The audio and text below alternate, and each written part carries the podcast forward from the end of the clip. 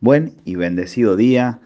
Declaro que en esta semana que ha transcurrido, el Espíritu Santo nos ha traído revelación en cada devocional y cobra fruto y ese fruto en Jesús es en abundancia.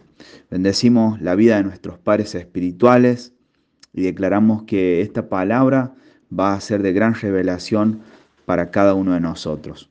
La palabra de hoy se encuentra en Mateo 28, versículo 20, y nos dice, enseñándoles que guarden todas las cosas que os he mandado, y he aquí yo estoy con vosotros todos los días, hasta el fin del mundo. Amén. Tremenda palabra. Titula este devocional, No estás solo. Podemos definir según la Real Academia Española, la palabra soledad viene de una carencia voluntaria o involuntaria de compañía, lugar desierto o tierra no habitada. Se podría decir también como un sentimiento de tristeza que se tiene por falta o ausencia de personas.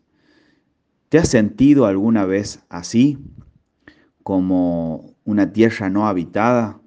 Estoy seguro que si no crees que tienes al Espíritu Santo en tu corazón, te vas a sentir así pero hoy quiero traerte esa revelación, hoy quiero traerte la verdad, porque Jesús es la verdad y la verdad dice la palabra que nos va a hacer libre. Quizás te pasó en que tu círculo social se fue alejando cada vez más y notaste que tenías que ir tomando decisiones por seguir a Jesús. Y Él quiere separarte como un remanente escogido en este tiempo. Por eso Hoy te quiero asegurar que no estás solo.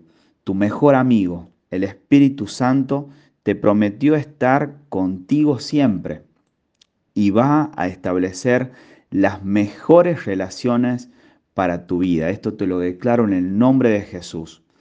Es muy difícil sentirse abandonado y despreciado, incluso cuando estás rodeado de personas. Esto se debe a que el Señor no nos diseñó para estar solos. Somos seres sociales.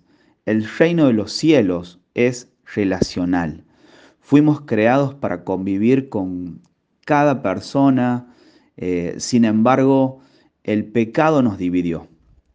No todos van a estar cuando los necesites. Algunos te darán la espalda y se alejarán. Y Dios nos viene a asegurar que va a estar en muchos momentos, en inclusive en los momentos de alegría y, también en tiempos de angustias. Dios quiere que también le des un espacio en tu vida para que pueda acompañarte. Él está esperando que te des cuenta de que está contigo. Déjalo entrar en tu corazón. Te traigo en la palabra que está en Apocalipsis 3:20 y amplío un poco más de lo que te estoy hablando.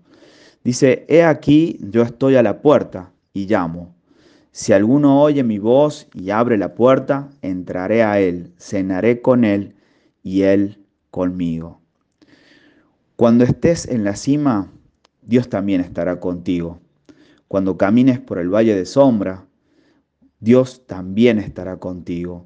Cuando todos te amen y estén a tu alrededor, Dios también estará contigo. Y cuando parezca que el mundo te dio la espalda, Dios seguirá contigo. Lo dejo con la siguiente pregunta para que puedan meditar. Si todo lo que tienes es Dios, ¿necesitas algo más? Vamos a necesitar la convicción, vamos a necesitar al Espíritu Santo para que Él nos traiga revelación de esta pregunta. Amén. Nuestra oración a Dios hoy Espíritu Santo, tú eres nuestro mejor amigo. Gracias por estar siempre a nuestro lado. Eres la mejor compañía que podemos tener. Eres lo que necesito en este tiempo. Gracias por apartarme y guiarme a tener relaciones de reino. Entra en nuestros corazones y sáname de toda orfandad, soledad, abandono y declaramos tu paz y gozo en nuestros corazones. En el nombre de Jesús. Amén y amén.